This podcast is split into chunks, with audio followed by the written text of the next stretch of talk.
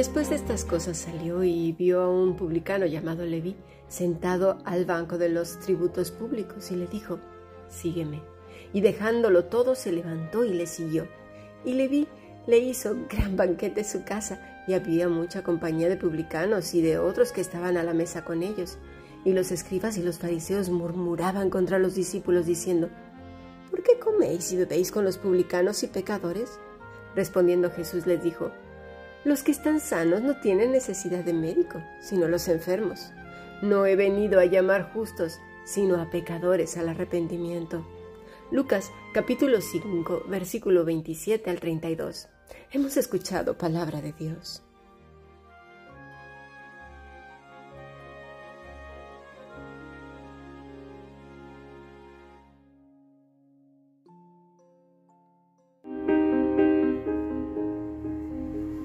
La Fundación Bíblica te invita a participar tanto de esta aula internacional hoy apegados a él como a sus cursos online en mol.fundacionbiblica.com.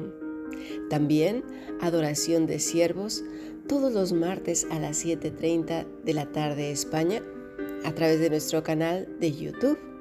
Para cualquier información escribe a fundacionbiblica.gmail.com. Aprendamos juntos del Maestro. Te esperamos.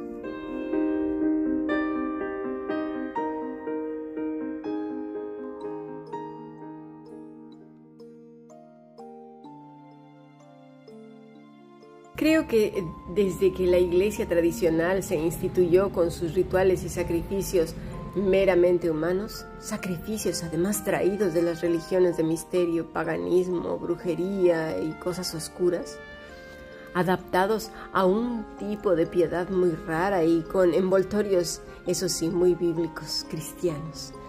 Daban y dan la apariencia de piedad y esto lamentablemente se ha polarizado en lo que le llaman la iglesia cristiana, pero ya sabemos que el remanente es muy pequeño. Voy a poner un ejemplo de algo que incluso algunos supuestamente creyentes tienen por pues como algo muy místico, muy espiritual, yo qué sé. Vamos a investigar. Son los famosos agoris o los gurús hindúes que tanto atraen a las personas del occidente, que no tienen ni idea qué hacen, a qué se dedican o sus costumbres, pero claro, parecen tan espirituales, tan conectados con esa vida, pues no sé, ascética quizás y cosas así que las personas se van con la idea de que estos tienen vidas elevadas a un plano espiritual, pues eso, más alto, ¿no? Tienen millones de seguidores en el mundo. Muchos de sus, estos seguidores van en busca de su supuesta sabiduría y consejo para saber vivir en planos, pues eso, más elevados y mejores. Otros aceptan el cambio de su nombre porque el nombre que les dan estos agoris es el que la divinidad que les guía se los ha dado pues para esa persona, ¿no? Y van y aceptan su nuevo nombre y lo adoptan y bueno, bueno, bueno. Qué curioso, ¿eh? Cómo copia el demonio las cosas, sobre todo cuando acabamos de leer lo que dice Apocalipsis 2 y 3, el Señor Jesús a las iglesias, ¿no? Del nombre nuevo. Bueno, es así que los seguidores cambian de estilo de vida y parecen pertenecer a una estirpe especial. Pero veamos en quiénes están depositando sus vidas y a quienes admiran estos supuestas personas que van buscando sabiduría y conocimiento en estas personas elevadas. ¿Serán realmente gentes muy inteligentes o no? Vamos a discernir. Los, los gurúes perdón, o agoris deambulan desnudos, algunos, no todos, pero o semidesnudos, depende, ¿verdad? De cada quien, eso es a la lección personal. Pero independientemente de eso, que es yo creo lo menos grave, comen carne humana, sí, como la has escuchado. Usan cráneos como cuencos y también fuman marihuana. También meditan, comen, duermen y disfrutan del sexo en medio de cadáveres, en llamas, en los campos de cremación de la India. Sí, como lo has escuchado. Salen de su existencia aislada solo cuando tiene lugar la festividad india del baño llamado Kumbh Mela. Muchos de estos han sido ya denunciados precisamente por sus prácticas. Hay uno en particular que ha, sido acusado ya de 38 muertes y además es súper famoso. No sabemos nada de los crímenes, ¿verdad? Específicamente cómo los ha perpetuado esta persona. Hay un grupo que se llama Wild Wild Country, una polémica secta en Estados Unidos, precisamente de, prácticas de estos gurús, estos santos entre comillas, ¿eh? muy comillas grandes, hindúes que viven al margen de la sociedad india, se conocen popularmente pues como agoris.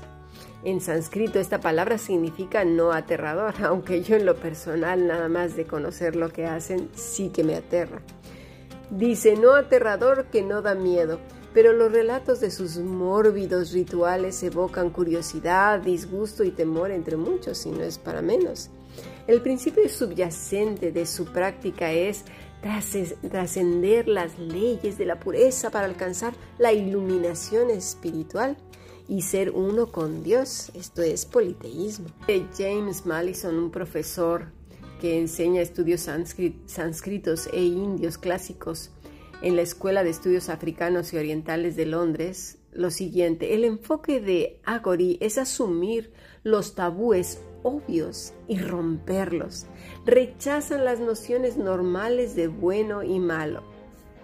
Fíjate nada más hasta dónde pueden llegar. Claro, pues pueden entonces hacer toda clase de atentados contra las personas, pero claro, ellos van a rechazar lo bueno y malo. No, no sé bajo qué premisas se mueven, ¿verdad?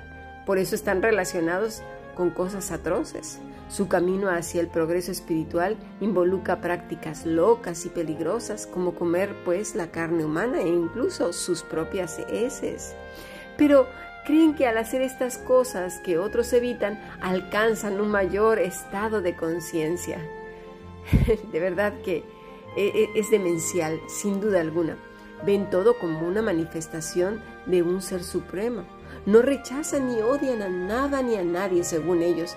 Por eso no hacen una distinción entre la carne de un animal sacrificado y la carne humana. Comen lo que hay, señala. Hay mucho más que decir, como la necrofilia, pero claro, esto no se dice. La corrupción interior es tal que para ellos es algo así como el rey que viste traje de, tela súper fina y cara, pero eso sí es invisible, que ya lo sabemos que en realidad no existe. Fueron este cuento, esta historia, creo que la mayoría de nosotros lo sabemos desde que éramos muy niños, como la gente se reía del rey nefasto que cayó en la trampa de dos listillos. Pero como se habla en términos supuestamente espirituales, supuestamente elevados, la gente cae pero redondita. Como dice la escritura en Romanos 1, haciéndose sabios a sí mismos, pues terminaron siendo necios porque rechazaron a Dios. Y Dios los entregó una mente reprobada para hacer cosas que no convienen. Es así entonces que a lo mejor esto nos suena, uy, horrible, yo nunca bueno, no sé. La religiosidad, ¿sabes que tiene muchas caras, muchos envoltorios, muchos matices? Porque como ya lo hemos hablado más de una vez en estas lecciones, se adapta a la cultura, creencias de grupo, creencias personales y una serie de etcéteras. En nuestra lección de hoy nos encontramos a Jesús enseñando a sus discípulos, yendo de camino, cuando de repente se encuentra con Mateo y Jesús, ¿qué pasa? Le llama. Estuvimos estudiando que, que era un cobrador de impuestos. Era una profesión despreciada en Palestina porque tales hombres eran vistos como traidores. Los publicanos eran judíos que habían comprado franquicias fiscales del gobierno romano. Se les permitía quedarse con cualquier cantidad que recogieran por encima de lo que Roma requería. Así muchos publicanos se enriquecieron a expensas de su propio pueblo. El pueblo judío, por otro lado, estaba bajo cierta presión de Roma y mira que tenía ciertos privilegios, ¿eh? Y bueno, se veía obligado a pagar impuestos. Obviamente, todos los que servían para el enemigo, pues se podían considerar enemigos, pero también traidores, como en este caso Mateo. Pero dentro de estos grupos de víctimas, porque se sentían víctimas todos los, eh, todo el pueblo judío, había quienes se tenían muy creído el papel de víctima, ya que en realidad no eran víctimas, era un castigo de Dios a causa de su rebeldía. Dios usa más de una vez a otras personas para disciplinarnos. Lo que pasa es que, claro, es más fácil y más cómodo vernos como pobres e inocentes corderos que como culpables, rebeldes y desobedientes, que de continuo hacemos lo que se nos viene en gana. Y cuando recibimos las consecuencias, pues es mejor decir estoy siendo probado por Dios. Lo que en realidad deberíamos decir es estoy siendo disciplinado por Dios. Pero para llegar a ese punto tiene que haber quebranto y arrepentimiento, un tiempo de reflexión de nuestros actos, nuestros hechos, nuestras palabras, pensamientos. E, eso no es común en las víctimas. No, no, no, la víctima le encanta verse como que uno es bueno y todos los demás son malos, pero sobre todo que Dios está cometiendo un serio error en nuestras vidas. Así que te pido una vez más que pongas mucha atención en lo que ocurre en esta parte de la vida de Mateo, porque Jesús vuelve a romper todos los paradigmas que nosotros tenemos por tradición, por cosas buenas, nobles, así siempre le hemos hecho, ¿no? El Señor no soportaba las tradiciones de los hombres. ¿Por qué? Porque los tenían esclavizados. Habían puesto sus tradiciones incluso por encima de Dios. Hasta la fecha podemos escuchar estas cosas en cantidad de supuestos hermanitos. Las cosas siempre se han hecho así. Nosotros hacemos las cosas siempre así. Esto que estamos haciendo es lo mejor, porque así siempre se ha hecho. Dios nos bendice mucho porque siempre los hemos hecho así. Bueno, ese es el argumento pues del religioso cuando sabe que ni fruto ni bendición ni nada de nada a menos obviamente que regale algo, porque eso sí, a lo gratis nadie huye, ¿verdad? Todo lo gratuito, ahí va la gente. Pero entonces ya las cosas cambian. Pero bueno, volvamos a nuestro texto, Marcos 2, versículo 13. Después volvió a salir al mar y, toda la gente venía a él y les enseñaba. Y al pasar, vio a Leví, hijo de Alfeo, sentado al banco de los tributos públicos y le dijo, Sígueme. Y levantándose, le siguió. Los rabinos enseñaban mientras iban pues por los caminos. tomaban los ejemplos de la vida, de las cosas que los alumnos veían a su paso. Jesús fue reconocido por ellos y por muchísima gente, más bien por todos, como rabí, como maestro. Pero no uno cualquiera, ¿eh? La gente quedaba maravillada con sus enseñanzas y con la autoridad con la que hablaba. Tristemente, algunos sectores de lo que se llaman cristianos no quedan maravillados con Cristo. ¿Qué pasará? ¿Por qué? Quizás porque buscan los misterios del gurú, la superespiritualidad de los que dicen tener encuentros secretos, místicos y raros con Dios. Algunos dicen en sus corazones, a eso yo ya lo he escuchado muchas veces, ya lo sé.